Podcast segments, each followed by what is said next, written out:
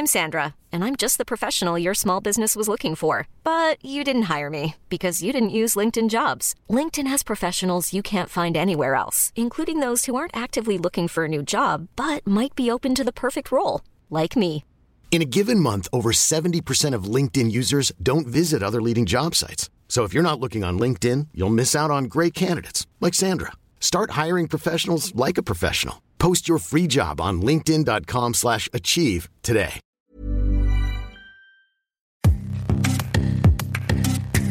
Bonjour, c'est Anne-Laetitia Béraud. Bienvenue dans Minute Papillon, un podcast natif original de la rédaction de 20 minutes. Coronavirus, deux ans de pandémie de Covid-19, deux ans d'informations écrasées par la crise sanitaire, sociale et économique qu'elle a entraînée.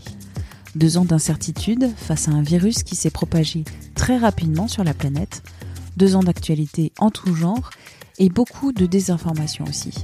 Des petites, des grosses fausses informations sur ce virus, sur son origine, sur la recherche scientifique, sur les masques, sur la vaccination, des remises en question légitimes, mais aussi des inventions, des théories, des complots qui inondent les réseaux sociaux, mais pas seulement. Ils ont aussi suinté dans la vie réelle, le débat public, les réunions de famille, entre amis, au travail. On va donc parler de ces phénomènes de désinformation liés au Covid-19 avec Mathilde Cousin, journaliste au service Fake Off de 20 minutes. C'est une rubrique qui travaille spécifiquement sur les fausses informations, les fake news, diffusées notamment sur les réseaux sociaux. Ma première question à Mathilde, comment de l'inconnu que représente ce nouveau coronavirus s'est développée une désinformation massive?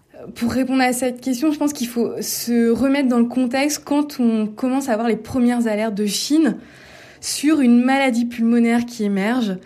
Ces alertes, elles ont été lancées euh, presque en temps réel à la fois à la communauté scientifique et, dans les médias. De cette incertitude sont nés pas mal d'infox, tout simplement parce que ce qu'on a observé au cours de ces deux ans, c'est que c'est la science en train de se faire. Elle a été très rapide, bien plus rapide d'ailleurs que le temps habituel, tout simplement parce qu'il y a eu beaucoup de moyens qui ont été mobilisés pour lutter contre le coronavirus et que les scientifiques ne partaient pas non plus de zéro puisqu'ils s'appuyaient sur certaines techniques qui avaient été euh, développées déjà depuis des années.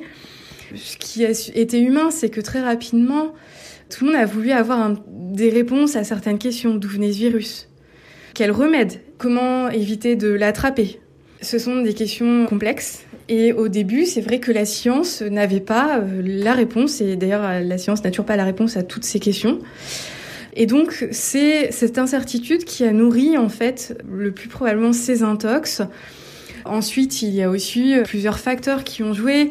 C'est vrai que les réseaux sociaux ont joué une, une forme d'amplification de certaines théories en aidant à leur relais sur des messageries, dans des vidéos qui ont été vues pour certaines plusieurs millions de fois.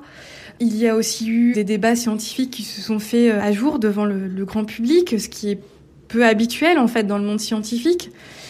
Ce Covid-19 en fait a induit des bouleversements tels dans nos sociétés. Il a quand même amené plusieurs confinements, ce qui est quand même des choses qu'on n'avait pas vécues.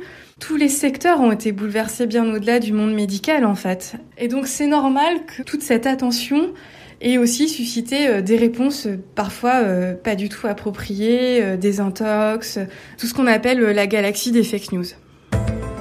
La désinformation s'engouffre dans les incertitudes. Les incertitudes parce que les scientifiques ne peuvent pas répondre aux questions posées par ce virus. Les gouvernements ne peuvent pas répondre à l'instant T aux besoins et aux questions de leur population c'est l'incertitude qui crée aussi euh, cet emballement des hypothèses, mais aussi des inventions, euh, du bouche à oreille, euh, de toutes les thèses plus ou moins farfelues. D'ailleurs, ces thèses, on va donc maintenant en parler. Quelles ont été les grandes tendances dans ces phénomènes de désinformation depuis deux ans?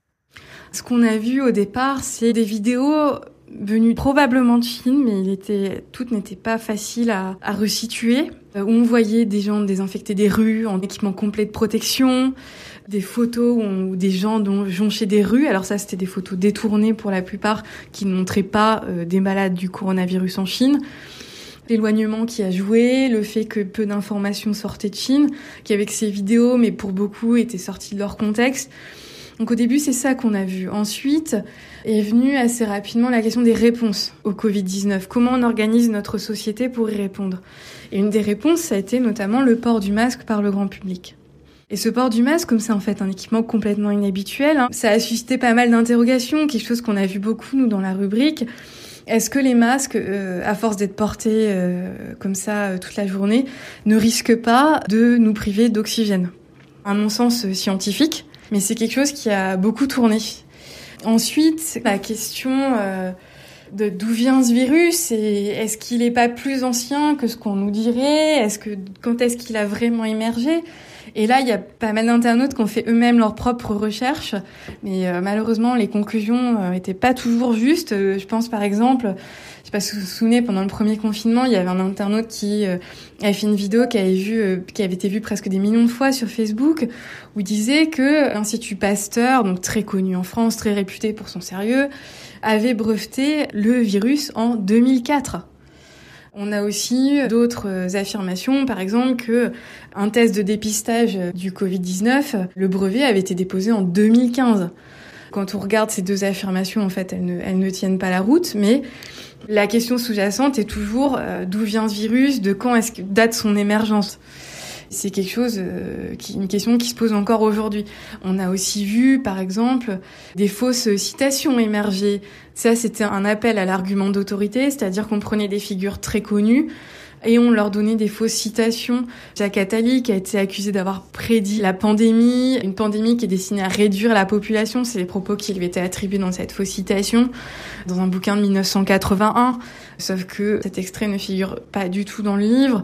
Il y a le fondateur du Forum de Davos aussi, qui a été accusé d'avoir écrit un texte sur la dépopulation. Là encore, des citations complètement fantaisistes. Les fake news, elles ont pris plusieurs formes. On voit que c'est passé par de la vidéo, on a vu que c'est passé par des citations. Ça a été un écosystème très varié.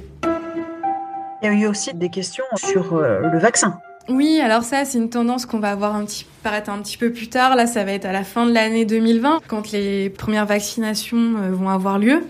C'est une question en fait qui a parcouru toute l'année 2021, la question de la vaccination. Au début, il y a eu des interrogations sur l'ARN messager, qu'est-ce que c'est? On a aussi vu quelque chose qui est euh, assez nouveau, c'est la remise en cause de l'acte vaccinal. Je m'explique. En Grande-Bretagne, la première personne qui a été vaccinée, il y a une image qui a été utilisée d'elle où on disait qu'en fait, elle n'avait pas été euh, vraiment vaccinée. On remettait en cause en fait la date euh, de sa vaccination. Quand Jean Castex s'est fait vacciner euh, sous les des caméras pour convaincre les Français de, de se faire vacciner avec de l'AstraZeneca, il y a aussi des internautes qui ont dit que l'aiguille n'était pas bonne. Il y a eu comme ça tout un tas d'infox autour de la vaccination. Il y a eu aussi, bien sûr, la question euh, des effets indésirables hein, de la vaccination, qui dépasse bien largement, bien sûr, le cadre de la rubrique de fact-checking. Mais nous, en fact-checking, on s'y est intéressé notamment sur la question de tableaux faits par des autorités européennes ou américaines, des tableaux de pharmacovigilance, c'est-à-dire que les médecins ou les patients déclarent, après la vaccination, avoir subi tel effet indésirable.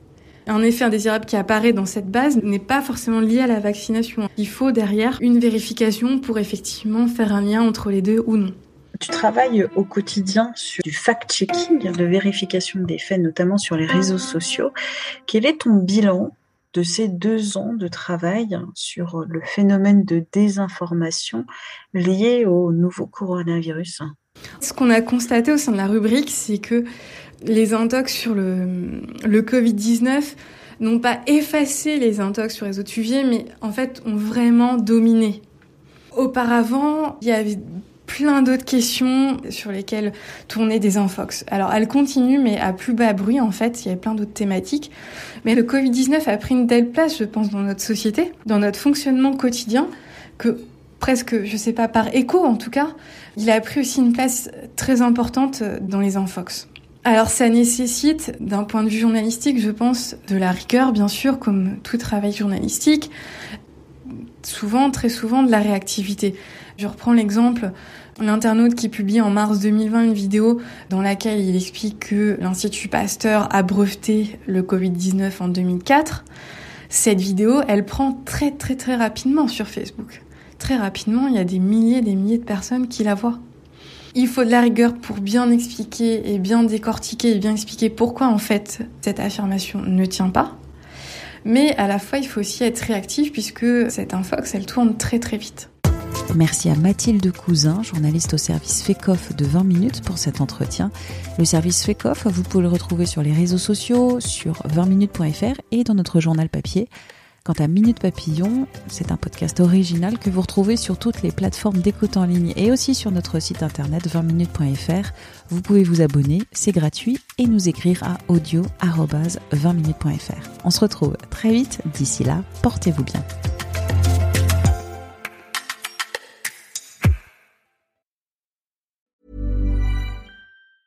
Ever catch yourself eating the same flavorless dinner three days in a row? Dreaming of something better? Well, HelloFresh is your guilt-free dream come true, baby. It's me, Gigi Palmer. Let's wake up those taste buds with hot, juicy pecan-crusted chicken or garlic butter shrimp scampi. Mm. Hello Fresh. Stop dreaming of all the delicious possibilities and dig in at HelloFresh.com. Let's get this dinner party started. When you need mealtime inspiration, it's worth shopping Kroger, where you'll find over 30,000 mouthwatering choices that excite your inner foodie. And no matter what tasty choice you make, you'll enjoy our everyday low prices, plus extra ways to save, like digital coupons worth over $600 each week. You can also save up to $1 off per gallon at the pump with fuel points. More savings and more inspiring flavors make shopping Kroger worth it every time. Kroger, fresh for everyone. Fuel restrictions apply. On ne va pas se quitter comme ça. Vous avez aimé cet épisode? Sportif, généraliste, sexo ou scientifique, varié mais toujours bien informé. Découvrez les autres podcasts de la rédaction 20 minutes sur votre application d'écoute préférée ou directement sur podcast au pluriel.20minutes.fr. Et merci de nous avoir écoutés.